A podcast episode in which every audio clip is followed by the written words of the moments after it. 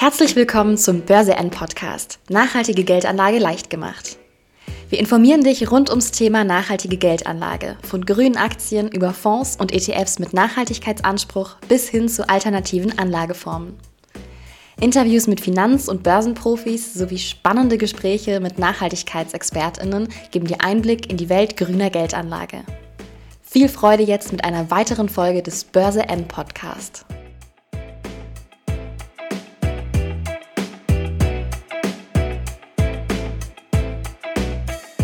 In dieser Folge habe ich mich mit unserem Börsen- und Wasserstoffexperten Sven Jösting über die Gefahr einer erneuten weltweiten Bankenpleite, der Entwicklung bei den Förderprogrammen für erneuerbare Energien in den USA und Europa sowie über die Entwicklung der erfolgreichsten Wasserstoffaktien unterhalten. Und bevor es losgeht, noch der Risikohinweis, die im Internetauftritt von Börse N enthaltenen Angaben und Mitteilungen sind ausschließlich zur Information bestimmt. Keine der in diesem Internetauftritt enthaltenen Informationen stellt eine Anlageberatung dar. Und jetzt viel Spaß mit dem Podcast mit Sven Jösting. Moin Sven, herzlich willkommen zum Börse N Podcast. Markus, grüß dich, hallo. Der letzte Podcast liegt schon wieder ein paar Wochen zurück. Ich habe schon äh, von einigen Hörern und Hörerinnen äh, Nachrichten bekommen, wann wir denn mal wieder einen Podcast machen. Es würde doch so viel passieren. Und damit liegen ähm, ja die Hörer auch absolut richtig. Es ist natürlich viel an den Börsen passiert und insgesamt in der Wirtschaft. Von daher steigen wir doch mal so ein, ähm, dass du mir mal oder uns mal kurz sagst, wie du die aktuelle Lage an den Börsen weltweit beurteilst. Ja, wir haben natürlich eine Menge Krisenherde. Ukraine, Russland natürlich auf der einen Seite, China auf der anderen Seite, äh, gestern äh, habe ich mir die Sendung angeschaut, also beziehungsweise die, die Live-Übertragung, wo äh, Australien, England und die USA gemeinsam Atom-U-Boote in Gang setzen wollen oder produzieren wollen. Gleichzeitig die Reaktion natürlich aus China, dass man das als persönlichen Angriff sieht oder als, als äh, Affront betrachtet. China selbst rüstet massiv auf. Immer natürlich der Hintergrund äh, mit der Taiwan-Frage verbunden dass man ganz klar gesagt hat, dass man Taiwan irgendwann übernehmen will, beziehungsweise, wenn es nicht friedlich geht, auch anders. Es sind natürlich viele Friktionen da, viele Reibungen. Dann kommt natürlich noch hinzu, dass die, die Silicon Valley Bank, also der Konkurs von dieser Bank, äh, natürlich für Unsicherheit auch gesorgt hat. Ähm, gleichermaßen kann man auch wieder sagen, Krise als produktiver Zustand. Denn äh, es kann jetzt sein, dass die amerikanische Notenbank, die FED, die Zinsen nicht so stark erhöht, wie sie es einfach, wie sie es vorgehabt haben in der Kürze der Zeit, was ja weiteren Druck auf die Märkte ausgelöst hätte, sondern dass das vielleicht jetzt etwas äh, gemächlicher geht. Man sieht ja auch sofort die Korrelation und die Auswirkungen, dass das also jetzt schon wieder von einer Bankenkrise gesprochen wird. Äh, das ist sicherlich nicht so. Die Systeme sind, sind safe. Äh, gleichermaßen muss man natürlich äh, feststellen, dass durch den Zinsanstieg der letzten Monate die Anleihenportfolios, also gerade äh, Investments in Staatsanleihen, natürlich kursmäßig gelitten haben. Ist ja klar, wenn Zinsen steigen, fallen die Kurse und das bedingt dann natürlich auch Buchverluste, die da entstehen. Und bei einigen sind diese Verluste dann äh, realisiert worden. Und das ist natürlich eine Sache, wo kleinere Banken, äh, Finanzinstitutionen natürlich größere Probleme haben als die großen. Aber wie gesagt, ich sehe das eher als Krise, als produktiver Zustand, dass vielleicht jetzt der, der Zinserhöhungsdruck etwas nachlässt. Äh, gleichermaßen äh, es genug äh, Probleme natürlich in der Welt gibt, die, die auf die Börsen einen negativen Einfluss haben können. Keine mhm. Frage. Mhm. Was unsere Bereiche, also unsere Branche, die wir hier im Podcast ja besonders behandeln, meines Erachtens indes weniger berührt. Die Kurse sind auf niedrigem Niveau, auf sehr niedrigem zum Teil sogar. Gleichermaßen der Komplex Wasserstoff ein, ein wichtiges weltweites Zukunftsthema ist was äh, unabhängig von den Krisen, die wir in der Welt sehen, äh, auch zur Realisierung führt. Also da muss man eigentlich keine Sorgen haben, denn hier ist sogar äh, der Wasserstoff äh, ein, ein Energieträger, ein, ein Molekül, was, was so manche äh, Lösungen schafft. Also nicht nur im Bereich Klimawandel, sondern auch überhaupt äh, neue Wege in der weltweiten Wirtschaftsentwicklung äh, beschreiten wird. Mhm. Ich glaube, ich sollte dir die Fragen in Zukunft nicht mehr vorab schicken, denn du nimmst mir die Fragen vorweg. okay, wir kommen zu Frage 3. ähm, aktuell ist ja viel Entwicklung auch im Inflation Reduction Act drin. Ähm, die EU will da auch nachbessern, damit sie im Prinzip ähm, äh, keine europäischen Unternehmen an die USA verliert. Ähm, wie bewertest du die Entwicklung? Also in den USA ist ja eben die, die bessern im Prinzip immer nach. Die haben ja mit diesem Inflation Reduction Act, mit den Förderungen ein richtiges Fund rausgehauen. Die EU nicht so, nicht so wirklich und merkt jetzt ja, dass er im Prinzip nachbessern muss, damit die Unternehmen nicht abwandern, oder?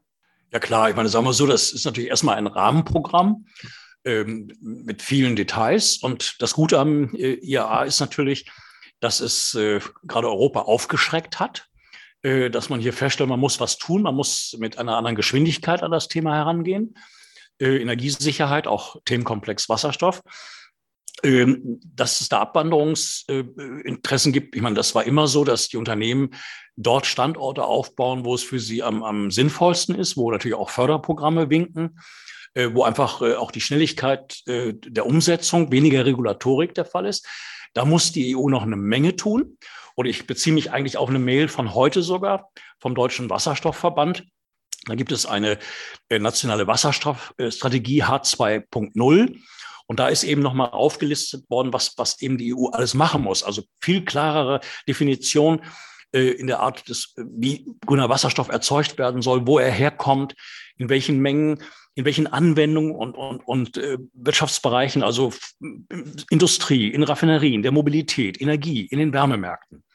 Äh, es geht um den Infrastruktur- und Speicherausbau, also dass man Kavernen H2-ready macht, dass man die Gasnetze H2-ready macht oder neue Gasnetze in Gang bringt. Äh, das Gleiche geht um Planungs- und Genehmigungsverfahren. Es geht aber auch äh, um Themen, die, die extrem wichtig sind, nämlich wo, wo gibt es die Fachkräfte, wo gibt es die Menschen, die das dann auch umsetzen sollen. Also das ist jetzt ein Thema, was zum Beispiel äh, Herrn Habecks Lieblingsthema mit der Wärmepumpe betrifft. Mhm. Also es sind ganz viele Sachen, wo die EU was machen muss. Es gibt natürlich auch schon Gespräche, äh, dass man sich da entgegenkommt. Als Beispiel, dass der IRA, der Inflation Reduction Act, natürlich die Produktion von äh, Fahrzeugen im Bereich Elektromobilität, beispielsweise batterieelektrisch, aber auch Wasserstoff ist dann ein Thema, ähm, dass diese Produktion in Amerika sein muss, wenn man zum Beispiel Förderbeträge bekommen will. Und da könnte es jetzt so sein, dass man sich da einigt und sagt, äh, bestimmte Teile können halt eben auch äh, importiert werden nach Amerika, die eben nicht irgendwelchen besonderen Regularien unterworfen sind oder, oder Zöllen oder ähnlichem.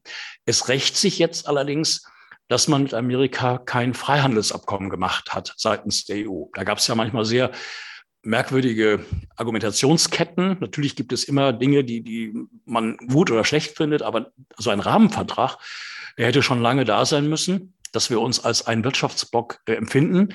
Das Gleiche, was ja mit Kanada passiert was wir mit einigen Ländern schon hätten machen müssen.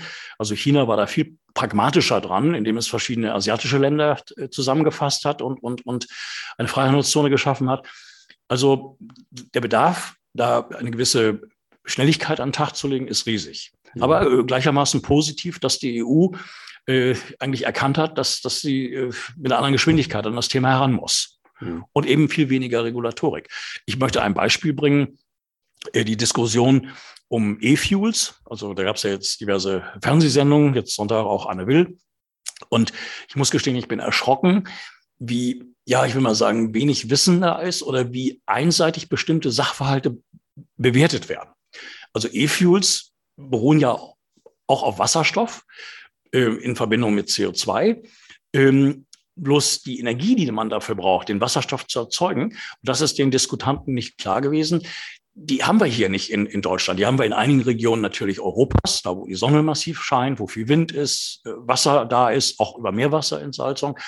Aber letztendlich werden wir E-Fuels aus Ländern holen, wo eben diese Rahmenbedingungen so günstig sind, äh, dass es sich rechnet, die zu importieren. Dann importieren wir eben E-Fuels und, und Wasserstoff über Ammoniak ähm, und, und äh, brauchen, können den Strom dort nutzen. Und 80 bis 90 Prozent der Produktion von Wasserstoff sind Stromkosten über Elektrolyse. Und wenn ich da keine Stromkosten in bestimmten Regionen der Welt habe, kann ich dementsprechend auch den Wasserstoff günstig und in großen Mengen produzieren.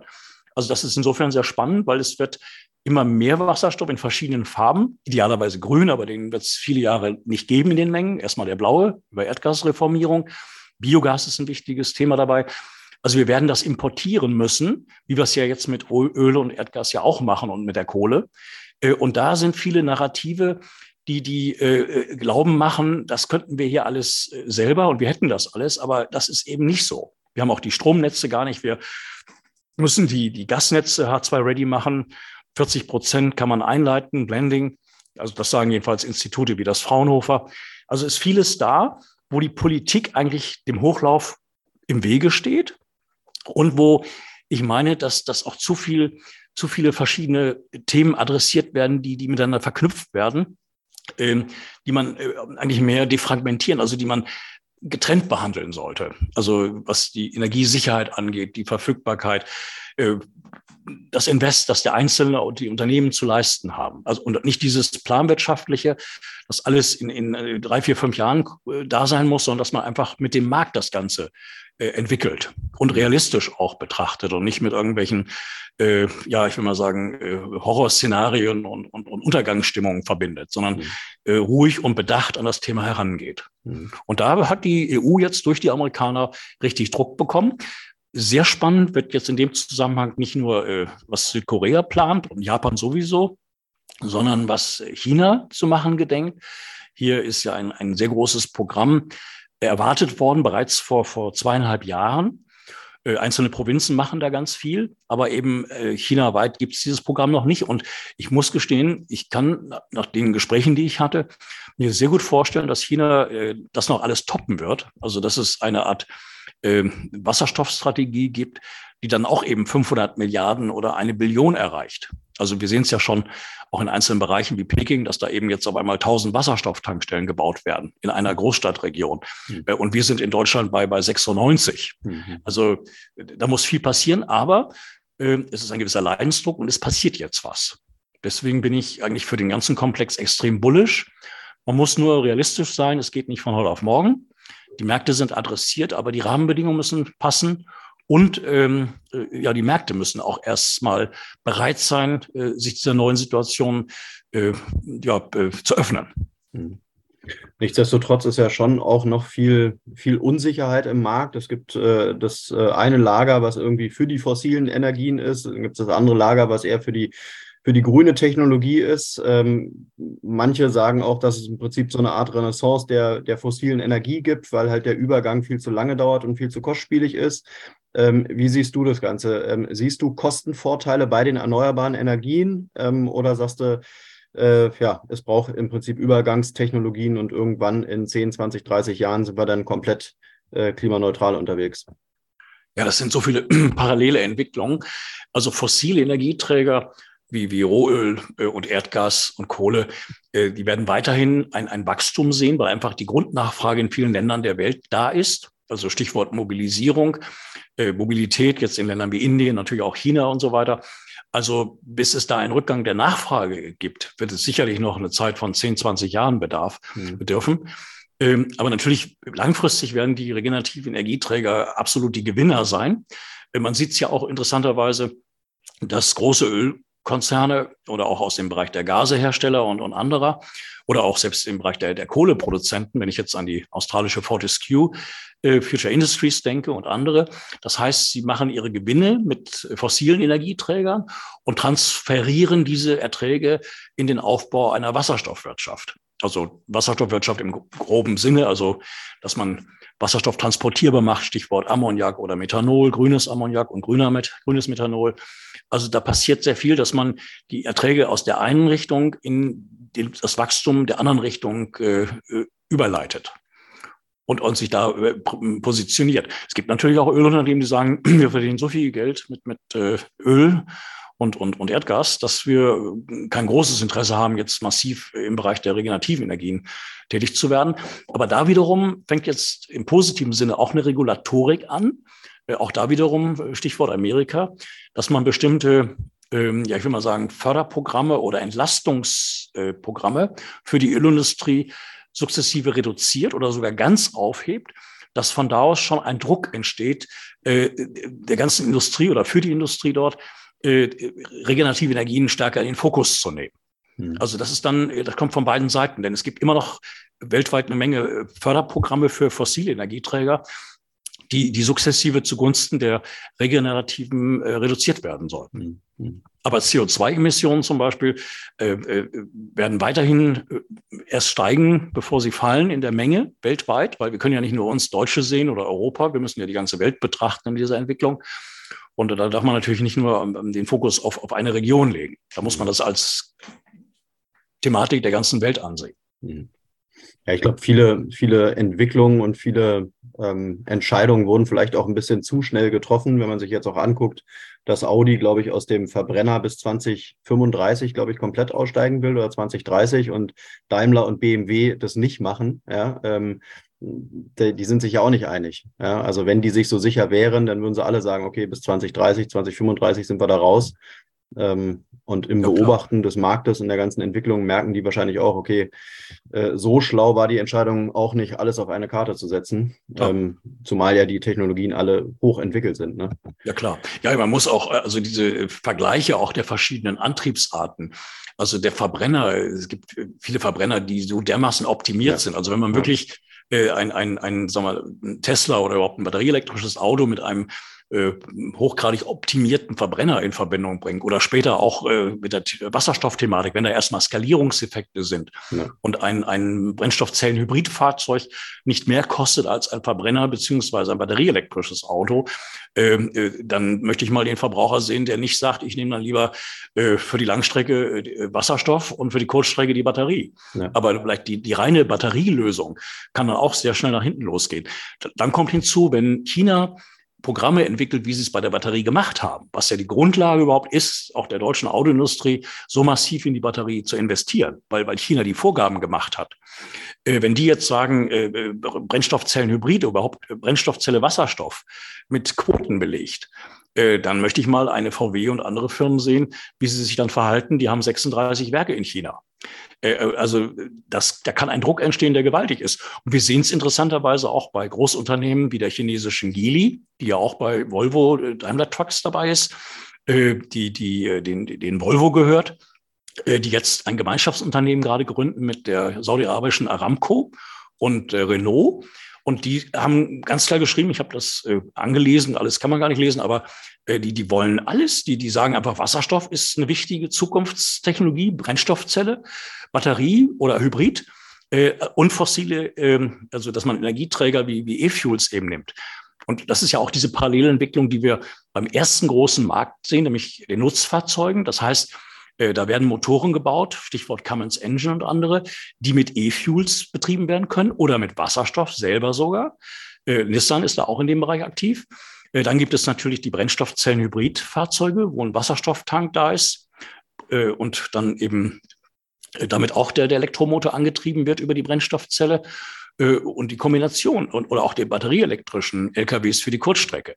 Aber da ist jetzt der, das kam auf der IAA auch ganz klar raus, also Langstrecke bei LKWs ist Wasserstoff. Mhm. Das, und, und, Gründe hatten wir ja schon im Podcast diverse genannt, ne, ob mhm. es die Reichweite ist, das Gewicht ist, die Betankungszeit ist und so weiter und so weiter. Da kommen wir gleich, glaube ich, noch auf Nikola. Das denke ich mal, das könnte da auch ganz spannend in Ergänzung dazu mhm. dienen. Mhm. Dann habe ich noch ein paar Wasserstoff-News rausrecherchiert, äh, will die nur mal kurz ankratzen und vielleicht hast du ja auch noch ein paar parat. Äh, ThyssenKrupp, Nucera äh, und das brasilianische Chemieunternehmen Unigel haben eine Absichtserklärung unterzeichnet. Äh, Irland könnte bis 2030 den billigsten grünen Wasserstoff in Europa liefern und PowerCell hat einen Großauftrag für Wasserstofffern ergattern können. Äh, kannst du dazu äh, was sagen oder hast du deine eigene News parat? Also ich bekomme, glaube ich, täglich zwischen 5 und 20 Newsletter über das, was mhm. weltweit im Wasserstoffbereich passiert. Ja also branchenspezifisch, ob es äh, ein Newsletter für Busse mit Batterie und Wasserstoff ist, LKWs, Schiffe und, und, und, und, und. Also diese ganzen Absichtserklärungen, da gibt's täglich Hunderte, würde ich ja. behaupten, große ja. wie kleine. Die großen finden natürlich in die Medien. Mhm. Äh, gleichermaßen wie auch eine Hamburger Firma.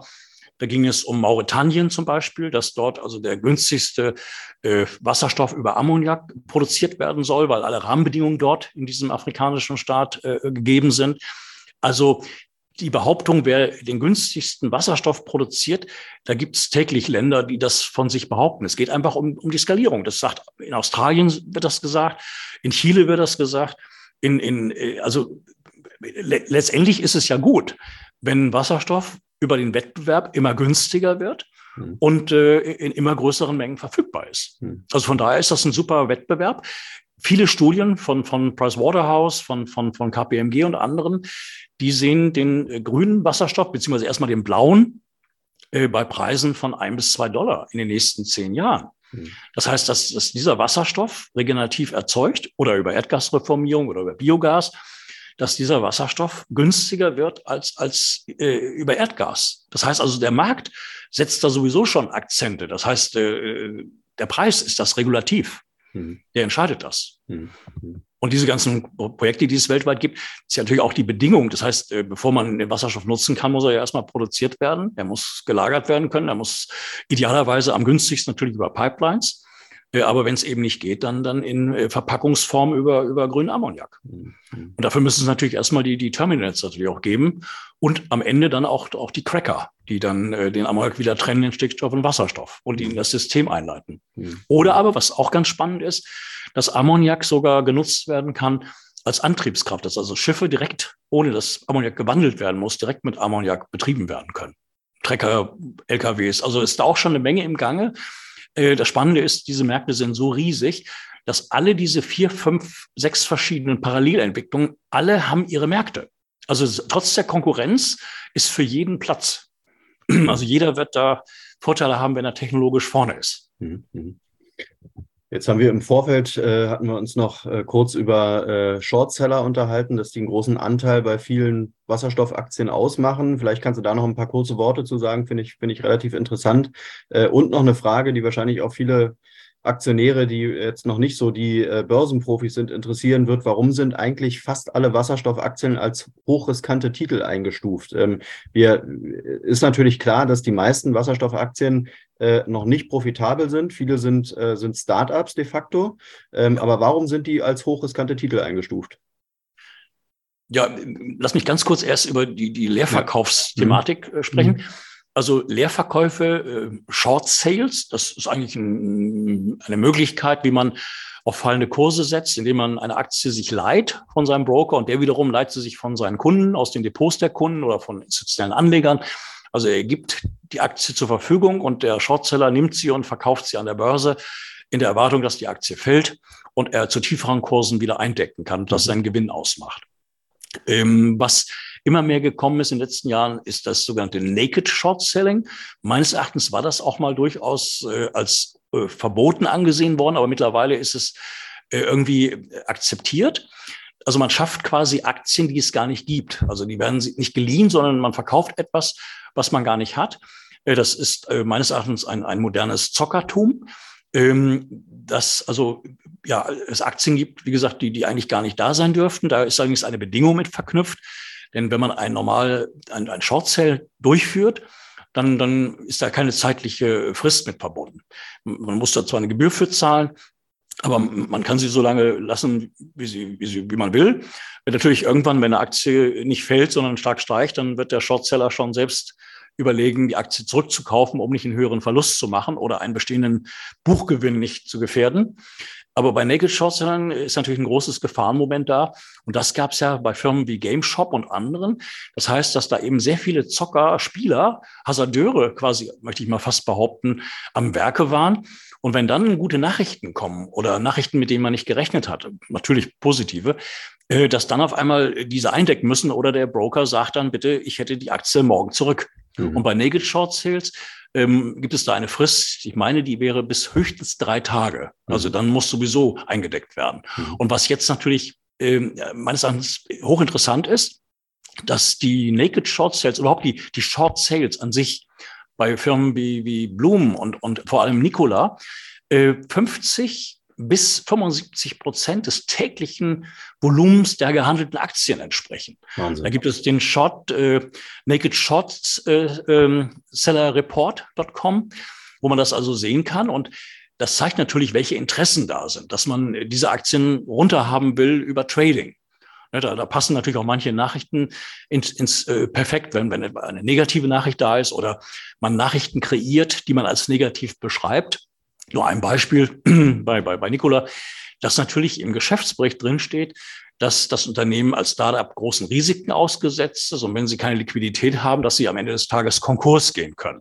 Das ist eine Proforma-Geschichte, ist natürlich klar.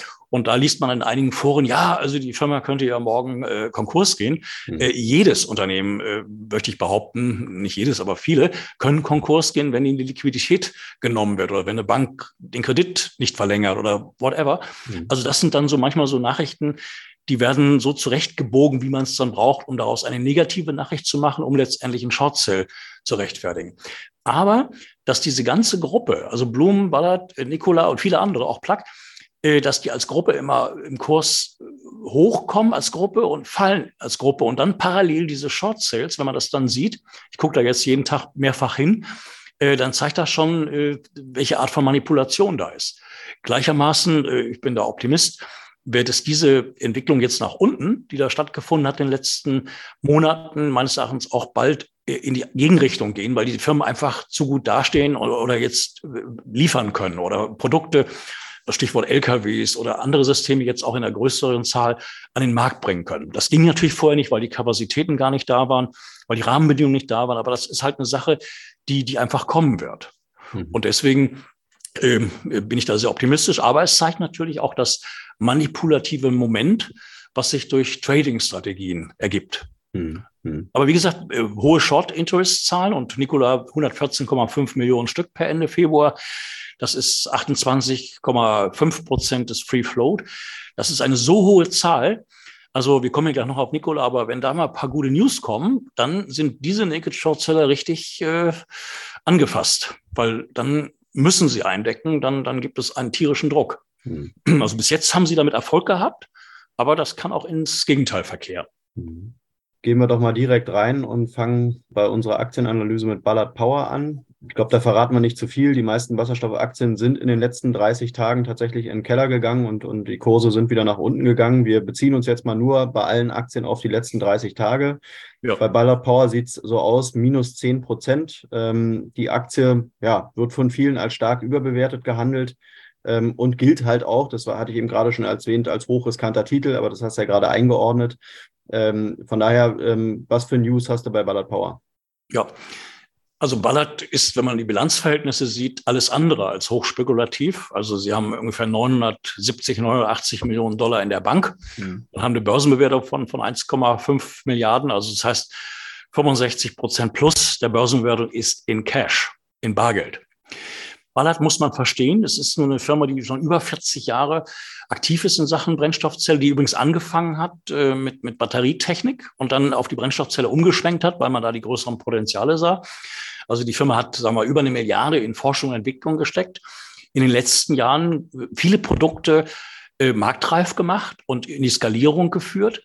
Äh, es gibt teilweise äh, eine Serie von, also wo man den siebten, achten, die äh, siebte, achte Linie fährt, also ähm, beispielsweise Module für, für Busse, LKWs, auch im Schiffsbereich. Übrigens da auch schon äh, Fähren, die ausgestattet werden. Du erwähntest vorhin PowerCell, da ist Ballard schon ein bisschen schneller. Blum übrigens auch, äh, interessanterweise. Ähm, also die Firma positioniert sich. Sie bauen jetzt gerade eine Produktionsstelle in den USA, um vom Inflation Reduction Act zu profitieren. Sie sind ja in, in China bereits bestens ausgestellt, aufgestellt mit Weichai. Also wenn da jetzt dieses Programm kommt, dann ist die Fabrik da in China ausgelastet für Module für Busse und Nutzfahrzeuge und LKWs etc. Kann mir sehr gut vorstellen, dass Ballard auch in, in Indien eine Produktionsstätte aufmachen wird. Sie sind ja da mit Ashok Leyland zusammen, dem, ja, ich will mal sagen, dem, dem, zweitgrößten Hersteller von, von äh, LKWs dort, beziehungsweise Nummer 14 in der Welt, aber Nummer 4 für Busse weltweit.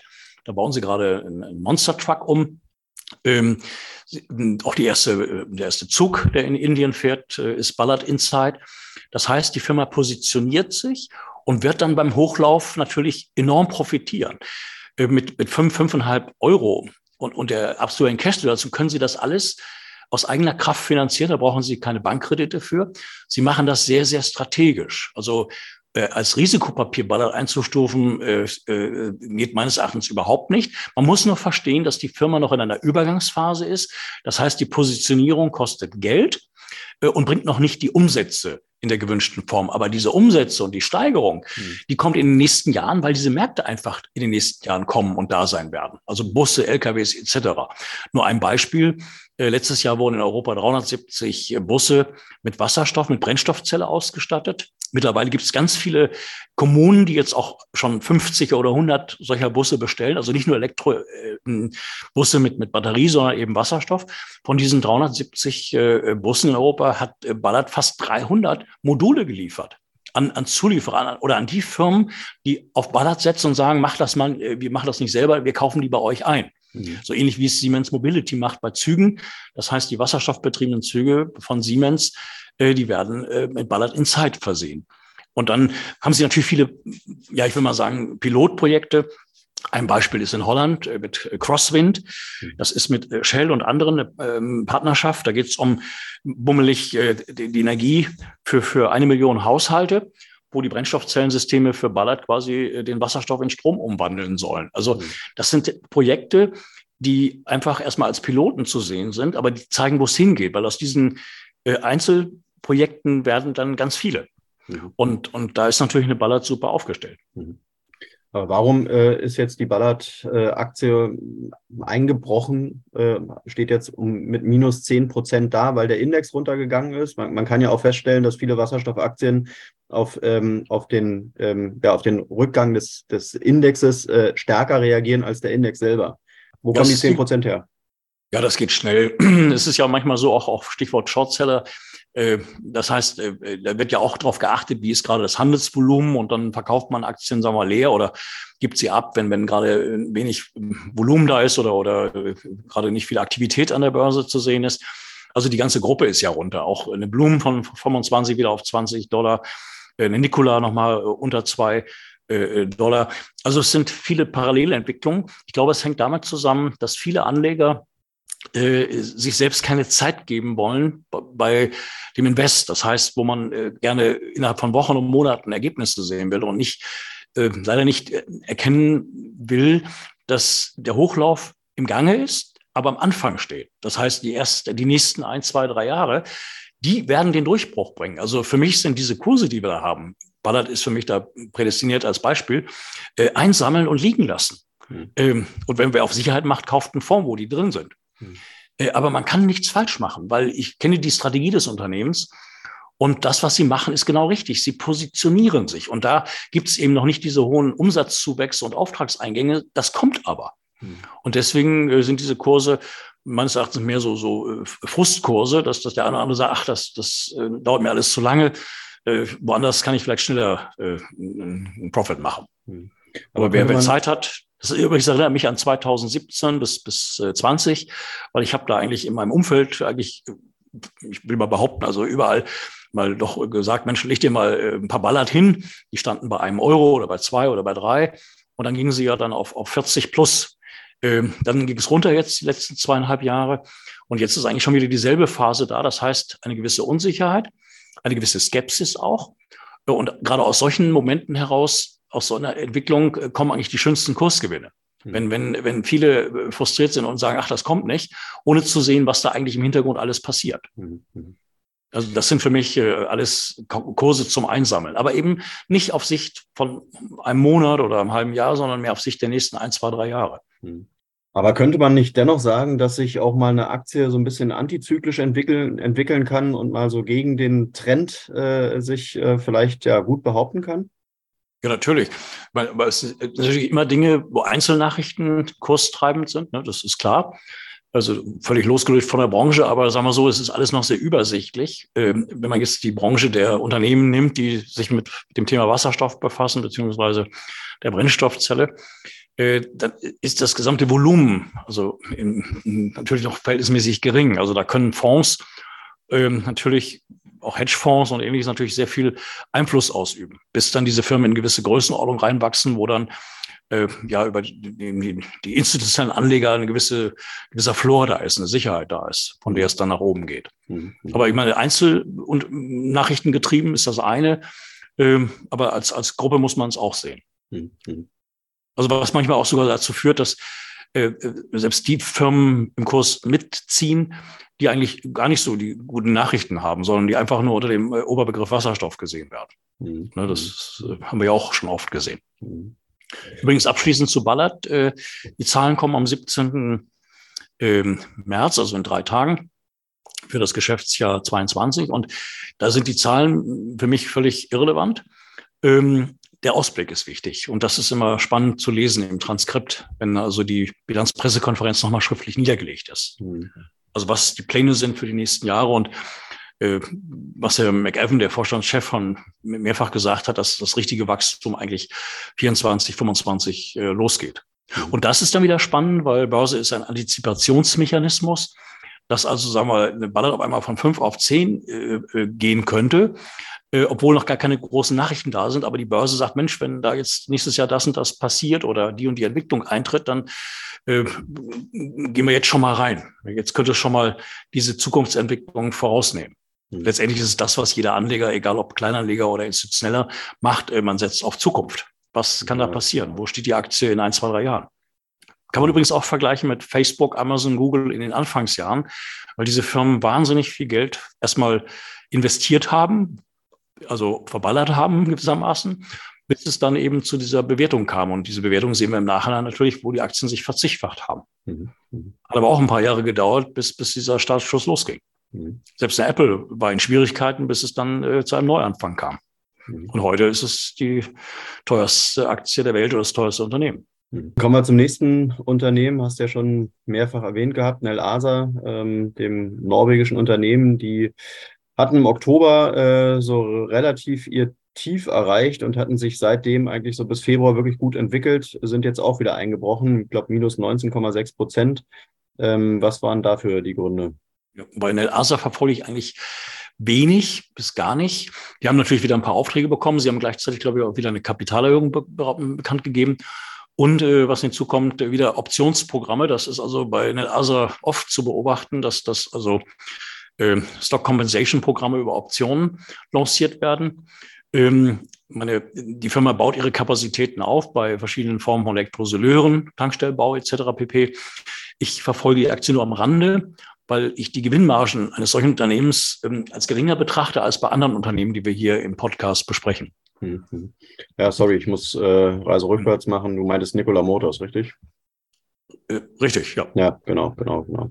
Ja, gut. Äh, ähm, Nel Asa hatten wir ja auch schon äh, ein paar. Mal äh, im Podcast. Ich glaube, wir hatten sogar schon mal eine Einzelaktienanalyse zu Nel Asa gemacht. Äh, einfach ja. da mal gerne reinschauen.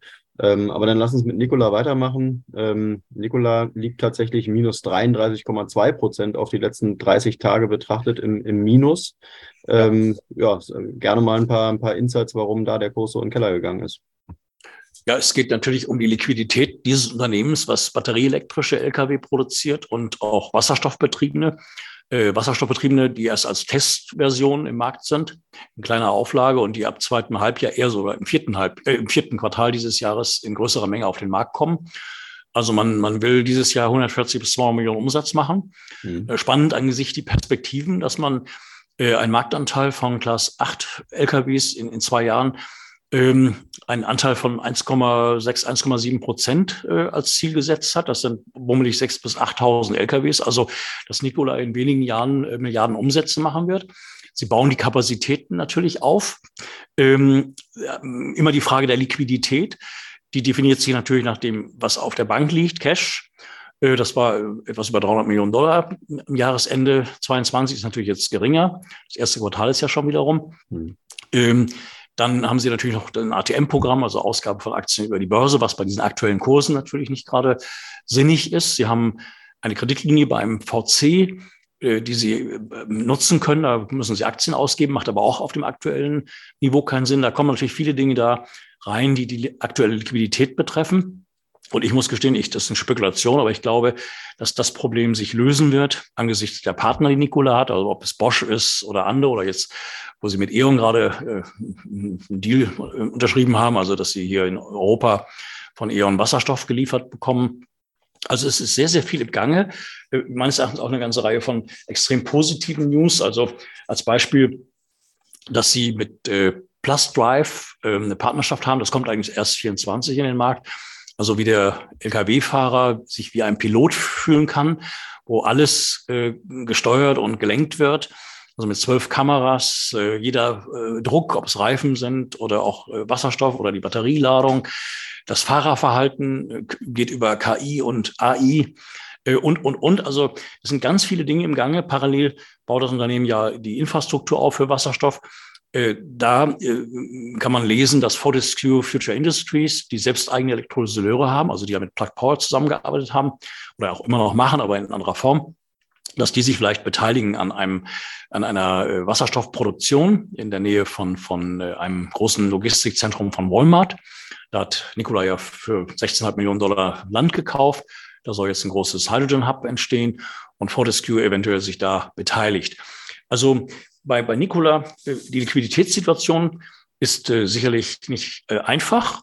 Gleichermaßen äh, adressiert das Unternehmen die richtigen Märkte.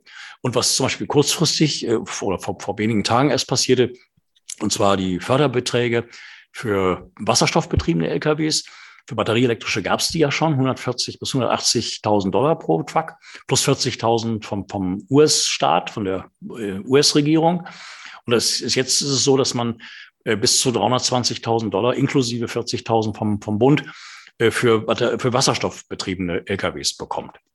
Ähm, der Grund für den Kursrückgang, der liegt meines Erachtens darin, ähm, dass eine gewisse Fehlinterpretation stattgefunden hat.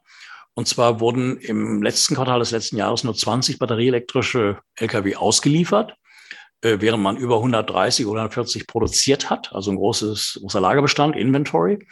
Äh, aber äh, das wurde mit der Begründung äh, gesagt, dass man in ein paar Monaten, in wenigen Monaten den Preis für diese LKWs drastisch hat senken können. Das ist also eine Optimierung über die Software, das Energiemanagement, auch bestimmte Aufbauten oder Konstruktionsthemen, die da reingeführt haben.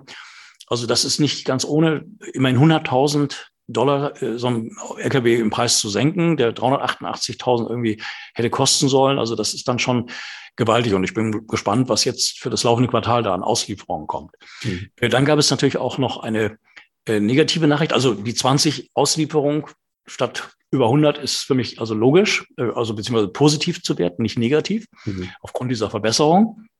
Äh, dann gab es allerdings äh, eine äh, Klage der Firma Line Electric. Line baut äh, amerikanische Schulbusse mit Batterie aus. Und die hatten äh, Aufträge gegeben an Romeo Power. Romeo wurde im Aktientausch vor allem von, von Nikola übernommen. Und da gab es jetzt eine Klage gegen äh, Nikola beziehungsweise Romeo. Ähm, ich habe das jetzt gelesen, also man weiß nicht, was bei so einem Rechtsstreit natürlich rauskommt, weil Romeo hat die Lieferung der Brennstoff, der, der, ja doch, der, der Batteriezellen eingestellt, beziehungsweise vorher gab es eine massive Preiserhöhung. Das sind rechtliche Dinge, kann man nicht beurteilen, äh, können aber psychologisch ein Grund gewesen sein für den Rückgang in der Aktie. Mhm. Aber äh, wie gesagt, es sind sehr viele Entwicklungen im Gange und ich will es mal so formulieren, äh, was da alles so passieren kann. Also es gibt ja der Antrag für einen, einen Kredit vom Department of Energy im Rahmen des Inflation Reduction Act über 1,3 Milliarden Dollar. Also wenn dieser Kredit vergeben wird und von der Sinnhaftigkeit muss ich gestehen, wüsste ich jetzt keine Gründe, warum er nicht vergeben werden soll an Nikola. Wenn dieser Kredit da ist, in voller Höhe oder auch nur in teilweise äh, Ausnutzung, äh, dann ist die Firma natürlich voll durchfinanziert mit allen Dingen. Dann braucht sie auch keine Aktie mehr ausgeben. Des Weiteren äh, kann ich mir vorstellen, dass äh, Firmen wie Iveco halten ungefähr 6,7 Prozent dass die als Partner, die machen ja in Europa das Servicenetz und bauen zusammen mit Nikola LKWs, batterieelektrisch und, und Wasserstoffbetrieben, dass die eventuell geneigt sein können, ihre Beteiligung aufzustocken. Diese Vermutung hatte ich ja schon öfters geäußert. Des Weiteren, äh, bei der jetzigen Börsenbewertung und den Perspektiven kann es auch einen weißen Ritter geben. Das ist dann, sagen wir, ein Unternehmen, was die Chance erkennt, sich günstig einzukaufen. Das könnte eine Geely sein, äh, selbst die Cummins und andere. Also Firmen, die ein großes Interesse haben müssten, in diesen Bereich einzusteigen oder schon drin sind, aber über Nikola das Tempo äh, dieses äh, Marktes für sich zu nutzen wissen. Also reine Spekulation, aber meines Erachtens realistische Szenarien, die damit einhergehen. Also dieser Kredit, äh, auch weitere Finanzierungen äh, die, die Zuschüsse für die LKWs, Beteiligungsfragen. Also meines Erachtens überwiegen die möglicherweise positiven Dinge, die da kommen können, bei weitem die, die gerade von Shortsellern äh, bevorzugten Negativ-News, also Stichwort Liquidität. Also das sind natürlich alles Gründe, die äh, den aktuellen Aktienkurs bestimmen. Mhm. Also da gibt es natürlich auch, wie gesagt, vom Trading her, äh, wenn die Aktie mal eben stark steigt, wird sofort äh, wieder gedrückt. Also das ist dann schon auf bestimmte Trading-Strategien äh, zurückzuführen, meines Erachtens. Das hört mhm. aber spätestens dann auf oder wird weniger, wenn Nikola mit guten Zahlen aufwarten kann. Mhm. Ja, wieder mal eine Aktie, wo du extrem, extrem tief im Thema äh, zu sein scheinst. Ähm, dann machen wir doch mal mit der nächsten weiter und gucken mal, ob du da genauso gut Bescheid weißt. Äh, Bloom Energy ist ja auch eine Aktie, die uns schon immer wieder äh, im Podcast verfolgt. Ähm, die ist auch um minus 19,1 Prozent in den letzten 30 Tagen zurückgegangen. Von vielen äh, Analysten wird sie als leicht unterbewertet äh, eingeschätzt. Äh, wie siehst du Bloom Energy? Ja, also spannend ist, das Unternehmen hat also den äh, Umsatz äh, massiv erhöhen können. Also immerhin im letzten Quartal per Jahresende 22 462 Millionen Umsatz statt erwarteter 400 Millionen, 1,2 Milliarden Dollar. Das sollen dieses Jahr 1,4 bis 1,5 Milliarden werden. Also Auftragsbücher sind voll, 10 Milliarden im Bestand von 8,5 Milliarden vorm Jahr. Allerdings äh, auch davon etwas über 7 Milliarden langfristige Serviceverträge. Das muss man auch eben differenziert sehen, weil das eine ist Hardware, das andere ist Service. Ähm, die ähm, ja, die Sichtweise der Analysten ist ganz spannend, weil es geht immer um die Rechnungslegung, also GAAP, konservative Rechnungslegung, da ist alles drin ähm, auch Einmaleffekte und dann eben Non-GAP, wo man bestimmte Dinge rausgerechnet hat, zum Beispiel Stock Compensation Programme. Äh, also das sind auch dann Dinge, die meines Erachtens äh, auch ähm, gesehen werden müssen, die aber eben operativ keine Bedeutung haben. Mhm. Und da gibt es eben Analysten von, von äh, JP Morgan, die, die sehen, äh, die Aktie jetzt äh, statt bei 29 bei 27 Dollar, also immerhin auch noch 30, 40 Prozent über dem aktuellen Niveau, äh, während äh, Analysten von Morgan Stanley die Aktie bei 35 sehen. Der Unterschied dieser beiden Analystenmeinungen liegt darin, dass der Analyst von, von JP Morgan ein Quartalsergebnis bewertet und die aktuelle Gewinnmarge ähm, sieht. Und äh, der andere Analyst sagt einfach, die Perspektiven stimmen einfach. Mhm. Also da sieht man immer auch dieses Kurzfristdenken, was viele Analysten haben. Und bei, gerade bei vielen Wasserstoffunternehmen oder Aktien ist eigentlich ein Quartal äh, kein Quartal. Also man muss schon in, in Jahren denken und nicht in Quartalen, mhm. weil da eben sehr viele Einflüsse reinkommen. Also die Firma ist super ausgestellt, hat auch verschiedene äh, erfolgreich abgeschlossene Pilotprojekte bekannt gegeben unter anderem in, in MSC, in, in Fähren, also wo, wo deren SOFC-System zum Einsatz kommt, wo man mit LNG genauso fahren kann wie mit Biogas, grünem Ammoniak, Methanol und, und, und Wasserstoff am Ende des Tages. Also es sind Märkte, die adressiert werden, die riesig sein können und werden. Also von daher ist das weiterhin mein, mein äh, Favorit. Ich glaube auch, dass äh, das Unternehmen das erste sein wird, was in den nächsten zwei Jahren in die Gewinnzone kommt, aber dann auch nachhaltig mit ganz stark steigender Tendenz. Mhm. Also, dass wir ein Wachstum sehen von 25 bis 35 Prozent, das hat die Firma selbst so benannt. Dieses Jahr soll das Wachstum etwas schwächer ausfallen. Gleichzeitig investieren sie massiv in die Kapazitäten. Ähm, das haben sie in Freeman gemacht. 200 Millionen Dollar haben sie da in Hand genommen. Jetzt geht es in die nächste Stufe. Also die Firma steht schon äh, sehr gut da im Bereich der Hochtemperatur-Brennstoffzellensysteme. Kann mir auch vorstellen, dass da Europa immer mehr in Fokus kommt. In Asien ist man ja schon sehr stark. Und USA ist natürlich das Unternehmen sehr stark, äh, also an unterschiedlicher Stelle äh, mit Vorteilen versehen, die sich aus dem Inflation Reduction Act ergeben. Das kann sogar bedeuten, dass Blumen in den nächsten Jahren äh, selbst äh, in die Wasserstoffproduktion geht aufgrund der eigenen Elektrolyseure. Hier wiederum ein kleiner Wermutstropfen.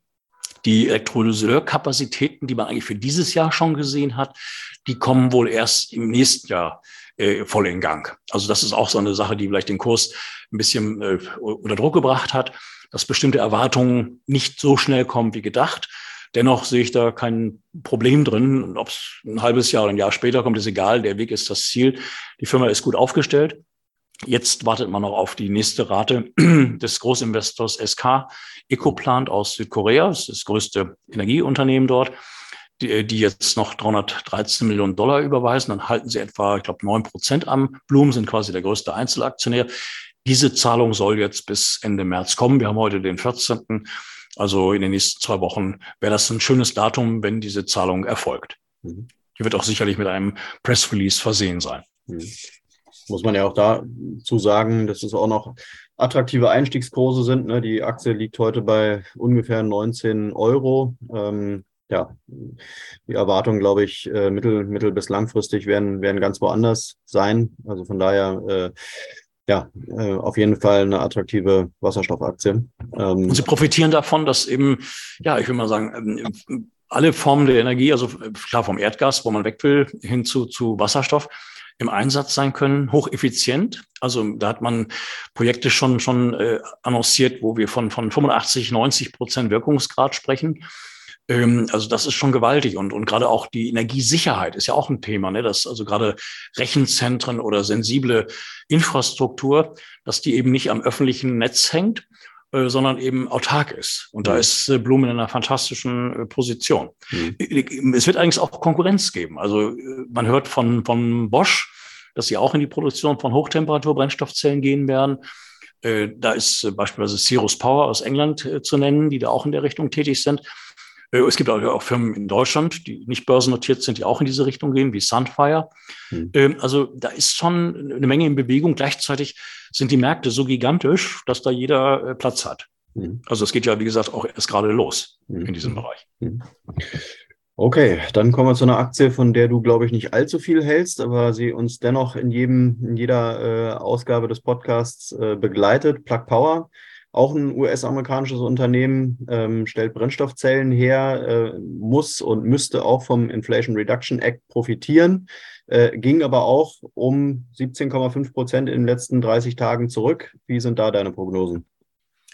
Ja, es gibt äh, eine ganze Reihe interessanter Kommentare bei, bei Seeking Alpha. Das ist ein Informationsdienst oder eine Plattform, wo man sich Informationen besorgen kann. Das mache ich regelmäßig. Ähm, also Plug Power, man muss das leider so in die Worte fassen, viel ankündigen und wenig halten. Mhm. Das klingt jetzt sehr hart, aber äh, ich habe den Geschäftsbericht gelesen und es sind viele Fragezeichen. Die Firma investiert eine wahnsinnige Menge Geld in die verschiedenen Produktionsstätten für Stacks, auch im Bereich Elektrolyse. Äh, sie wollen natürlich der eigenen Wasserstoffproduktion eine Rolle spielen, eine große Rolle sogar, werden natürlich durch den Inflation Reduction Act äh, auch in, in vielerlei Hinsicht profitieren. Aber äh, man muss auch immer laufen wieder zurücksegeln. Also bis jetzt machen immer noch die größten Kunden, Walmart und Amazon, das, äh, den, also den größten Teil der, der Umsätze durch Gabelstapler, deren Umrüstung beziehungsweise Lieferung von Wasserstoff. Den Wasserstoff muss Plug wohl selber noch zukaufen, bis er dann selbst produziert wird. Oder vielleicht eine Mischung aktuell der Fall ist, das weiß ich nicht so genau. Dann ist äh, ein Negativpunkt, dass mit Fortescue Future Industries, mit diesem ähm, australischen Milliardär Forrest, dass diese Partnerschaft für eine gemeinsame Elektrosoleur äh, äh, Produktion in Australien äh, beendet worden ist. richtige Gründe findet man dafür nicht. Beide Seiten sagen, dass sie da eine bessere, jeweils bessere Technologie haben. immerhin ging es hier um bummelige zwei oder sogar drei Gigawatt pro Jahr an, an Leistungskraft. Und wenn Plug jetzt selber sagt, sie wollen drei Gigawatt bis Jahresende 23 auf der Schiene haben, dann kann es ja sein, dass diese zwei von Fortescue da irgendwie drin sind. Also Plug dann äh, die Ziele so nicht umsetzen kann. Mhm. Äh, was mich irritiert hat, ähm, dass äh, Amazon ähm, die, die Aufträge für die Stacks, für die Gabelstapler im letzten Jahr reduziert hat. Ich meine, muss ich aber jetzt sagen, ohne Obligo, also ich möchte da jetzt nicht festgenagelt werden, aber dass 55 Prozent weniger bestellt worden sind. Und dafür hätte ich natürlich gerne Erklärung. Also ich will sagen, ähm, es ist sehr viel Geld, was investiert wird. Bis jetzt hatte die Firma dieses Kapital eingesammelt. Auch SK Group aus Südkorea war da beteiligt mit einem großen Betrag, 1,6 Milliarden Dollar. Äh, aber die Schnelligkeit, in der das Geld ausgegeben wird, die geben mir ein bisschen zu denken. Ähm, also wenn man jetzt von zwei Milliarden Cash ausgeht, davon ist auch einiges restricted durch Sale-Leaseback-Verfahren. Also man kommt an das Geld nicht einfach so ran, sondern das ist als Sicherheit hinterlegt ähm, dann äh, und die Pläne dieses Jahr eine Milliarde zu investieren, dann, dann ist die Liquidität auf einem Level, wo es dann weitere Kapitalerhöhungen geben wird. Also da braucht man natürlich ein gutes Umfeld für.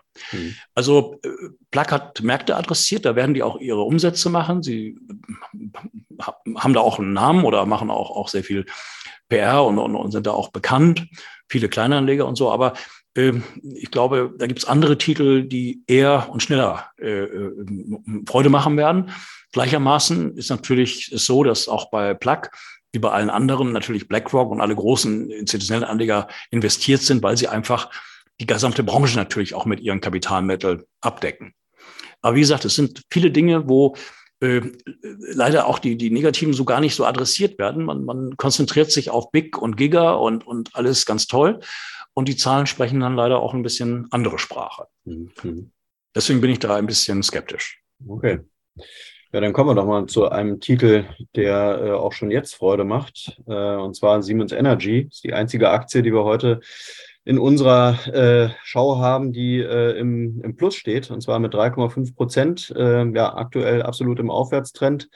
Ähm, hat auch ähm, positive Analystenhaltung mhm. ähm, und ist ähm, von vielen Analysten auch als leicht unterbewertet ähm, betrachtet. Ich denke mal, das ist wirklich eine Aktie, die kann man sich langfristig ins Portfolio legen und über die hattest du ja auch in den letzten Wochen und Monaten eigentlich immer nur Positives gesagt. Ja, sie ist auch von 12, 13 auf, auf 20 Euro gegangen. Ähm, also sagen wir so, die, die Probleme mit Gamesa, der Windenergietochter, die jetzt integriert wird, dass so eine Integration Zeit und Geld kostet, ist, ist jedem klar. Das dauert natürlich parallel Personalabbau und, und, und äh, ich will mal sagen, Lieferketten-Themen, die da reinsprechen. Gleichermaßen kommt Siemens Energy laufend äh, in den Genuss von Großaufträgen aus der ganzen Welt, weil so, nur solche Unternehmen können äh, solche Projekte eben auch, auch wuppen, weil sie eben mhm. alles abdecken. Bauen ja auch gerade eine große Elektrosoleur-Tochter äh, in, in Berlin auf. Also Siemens ist halt eben in der ganzen äh, äh, Thematik bestens aufgestellt. Ähm, bis das durchschlägt, die Integration von Gamesa, wird es sicherlich dauern, aber der Auftragsbestand ist jetzt schon bei 100 Milliarden Euro und mehr. Und ich gehe mal davon aus, dass diese ganzen Großaufträge der letzten Wochen, über 12 Milliarden, dass die nur reingenommen werden, wenn vernünftige, ein vernünftiger Deckungsbeitrag da ist, beziehungsweise eine gute Gewinnmarge. Und das lässt eigentlich dann äh, Optimismus zu, dass Siemens in den nächsten Jahren äh, äh, gute Gewinne machen wird, wenn, wenn Gamesa integriert ist. Äh, gleichermaßen auch viele Synergien da sind, weil es geht ja auch bei der Windtochter auch darum, wie man eben zum Beispiel die Elektrolyse auf der Hochsee damit verbindet, mit den Windrädern, also eine Wasserstoffproduktion an, andockt. Und, und, und, und. Und da ist Siemens natürlich fantastisch aufgestellt. Also für mich ist das eine 30-Euro-Aktie auf Sicht der nächsten 12 bis, bis 18 Monate. Mhm. mhm. Und es ist ja eine Aktie, die eben noch gar nicht so lange gehandelt wird. Ne? Die wurde imitiert mit äh, irgendwas bei 35 äh, Euro, ähm, liegt jetzt, äh, wie gesagt, bei ähm, ja, 19, 19,59 Euro. Ähm, ich glaube, mit deiner Prognose, dass sie äh, zurückgeht auf ihr altes äh, Allzeithoch von 30, 35 Euro, da wirst du wahrscheinlich äh, nicht so super spekulativ unterwegs sein mit ähm, und eben ein Unternehmen, was äh, ja was was total viel mitbringt, ne? was einfach eine gewisse Solidität hat, die andere vielleicht noch gar nicht haben. Ja, und, und der Vorstandsvorsitzende hat das auch klar gesagt. Äh, Siemens profitiert auch vom Inflation Reduction Act in Amerika. Man hat über, ich glaube, fast 10.000 Mitarbeiter in den USA, 26 Standorte.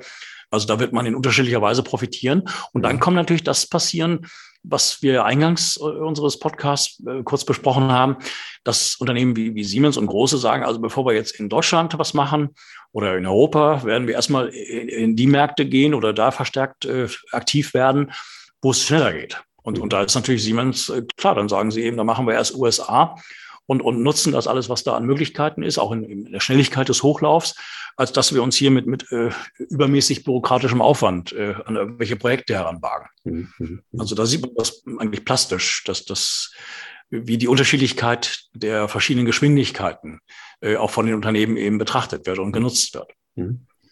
Okay, und dann wollen wir unseren heutigen Podcast schließen mit einem deutschen Unternehmen, und zwar SFC Energy ähm, ist ein Hersteller von Direktmethanol und Wasserstoff-Brennstoffzellen mit Sitz in Brunntal bei München. Mhm. Äh, wir hatten SFC Energy ja auch schon oft bei uns im Podcast und auch schon als Einzelaktienanalyse. Äh, für SFC Energy ging es minus 12,9 Prozent runter. Ähm, da sind, glaube ich, die Analysten tatsächlich eher so ein bisschen verhalten äh, und ähm, sagen zum einen Teil, dass es zwar stark unterbewertet ist, aber trotzdem irgendwie nicht so wirklich positiv in die Zukunft blicken.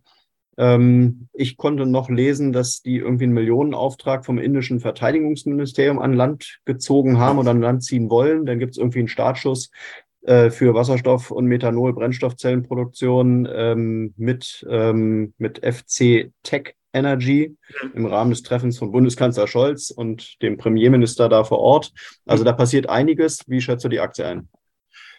Ja, sie decken ein sehr breites Feld von Einsatzmöglichkeiten für Brennstoffzellensysteme ab. Das mir manchmal sogar, äh, kommt mir das äh, sehr breit gefächert vor. Ähm, ich verfolge die Aktie ehrlich gesagt weniger. Mit Indien ist natürlich hochspannend. Ich darf sagen, dass ich da selber jetzt demnächst in Neu-Delhi bin. Also da geht es um eine sehr große Wasserstofffachmesse. Ich werde mich mal umgucken, äh, ob Firmen wie FSC da vertreten sind, beziehungsweise ob man da äh, in der Richtung äh, Firmen sieht, die da Interesse haben an, an solchen Technologien. Da bin ich ähm, gespannt auf die Bilder. also ich bin mal gespannt, wie das wird. Also wir haben da sehr interessante Termine in Indien, also weil Indien auch ganz massiv jetzt, äh, sagen wir, in den Bereich äh, von, von äh, also erneuerbaren Energien sowieso, aber auch Stichwort Ammoniak und ähnlichem. Mhm. Da, da planen die Inder Großes. Ich bin mal gespannt, was da zu hören ist. Eine Sache vielleicht noch, das hat jetzt mit Indien und SFC nichts zu tun, aber erwähnen möchte ich trotzdem noch ein hochspekulatives Unternehmen. Das ist die ähm, Heisen Motors. Die haben mhm. ihren Sitz ja in den USA. Mhm. Äh, ursprünglich eigentlich Singapur.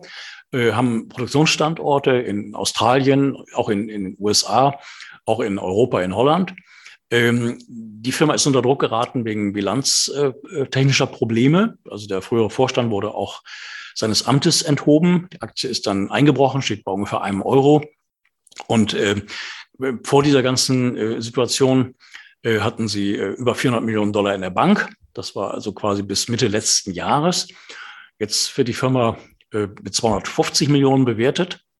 Und hier äh, sollen nun die Zahlen auf dem Tisch liegen für die letzten zwei Jahre bis 16.3. Äh, also das ist in zwei Tagen. Da gibt es Fristen, also ob eine Börsennotierung an der Nasdaq bestehen bleiben darf oder nicht.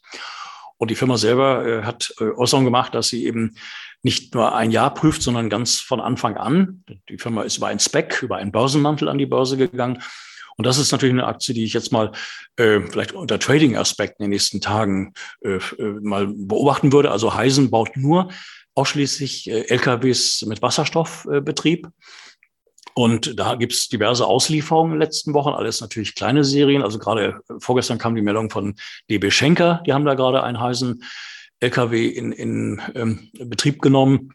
Also äh, einfach mal vielleicht verfolgen. Wie gesagt, hochspekulativ, aber da hat man jetzt, sagen wir mal, die Erwartung auf, auf Nachrichten und ich hoffe positive, äh, wie die Firma äh, aufgestellt ist oder eben neu zu bewerten ist. Mhm. Und das äh, wird in den nächsten Tagen kommen. Ich hoffe es. Keine, äh, kein Obligo oder ohne Obligo natürlich. Aber auch sowas kann es geben, dass Firmen, äh, die in diesem Markt äh, quasi ihren, ihre Zukunft sehen, dass da das Ganze holprig kommt und nicht, nicht geradlinig, aber eben spannend sein kann. Mhm. Ja, Mensch, da bin ich ja mal gespannt, wie deine Reise nach Indien wird. Wann, wann geht's los? Ja, auf jeden Fall im, im Laufe des Aprils. Ich will da jetzt okay. kein Datum nennen, weil das noch ein paar mit Terminen verbunden ist, die wir da haben. Äh, aber äh, ich erwarte da einiges, weil die Regierung Moody hat sehr, sehr ambitionierte Pläne, mhm. auch im, im Themenbereich Wasserstoff, regenerative Energien. Und also da denke ich, wird Indien manches machen, was die Chinesen schon machen. Also und da Stichwort auch äh, Bloom Energy, die da schon Brennstoffzellenkraftwerke haben für Intel. Oder ich erwähnte Ballard, der erste Zug mit Wasserstoff in Indien. Hm. Oder den ersten äh, Minentruck, der, der mit einer Brennstoffzelle ausgestattet ist. Also das sind natürlich äh, gigantische Märkte. Hm. Und, und da ist für manches deutsche Unternehmen, denke ich, auch äh, eine schöne Perspektive da. Mhm. In der frühen Phase mit dabei zu sein, Stichwort Trans Technologietransfer, Joint Ventures oder ähnliches. Mhm. Also da haben wir eine ganze Reihe von interessanten, äh, äh, interessante Termine da vor Ort. Okay, dann werde ich mal schauen, ob ich dich vorher nochmal erwische und wir nochmal einen Podcast produzieren können. Ich denke mal, so direkt aus Indien wird es dir nicht so ganz möglich sein. Ähm, und äh, ja, ein Fazit für heute zu, zu fassen ist auch nicht ganz so leicht. Ich hoffe mal, dass wir durch die, durch die Bankenkrise in Amerika gut durchkommen, dass uns die hier in Europa und Deutschland nicht allzu sehr betrifft. Ähm, und äh, ja, ansonsten sind wir gespannt, wie sich die Wasserstoffaktien weiterentwickeln. Ähm, also wir haben jetzt eine Bodenbildung. Äh, einige Titel sind auf Crash-Niveau. Also meines Erachtens äh, ist die Wahrscheinlichkeit, dass es hier dreht, also nicht auf Sicht einer Woche oder eines mhm. Monats, aber auf Sicht der nächsten zwölf bis, bis 24 Monate, dass wir da doch äh, wenn wir jetzt im Nachhinein unseren heutigen Podcast nehmen, dass das äh, also mit einem fröhlicheren mhm. Gesichtsausdruck das Ganze begleitet wird. Mhm. mhm. Alles klar, so schließen wir den Podcast. Ich äh, sage wie immer vielen Dank und bis zum nächsten Mal. Große Freude. Bis zum ja, nächsten Mal. Alles klar, bis dahin. Danke, ciao. Tschüss, Marius. Und das war's auch schon wieder für heute mit einer neuen Folge Börse N Podcast. Alle Infos und Links zu diesem Podcast findest du in den Show Notes. Wenn es dir gefallen hat, dann abonniere uns gerne auf den gängigen Streaming-Plattformen und lass eine Bewertung da. Wir würden uns freuen. Und falls du noch kein Depot hast, dann schau auch mal auf börsen.de vorbei. Dort findest du einen praktischen Depotrechner, mit dem du sicherlich einen für deine Anlagestrategie passenden Anbieter findest. Bis zum nächsten Mal.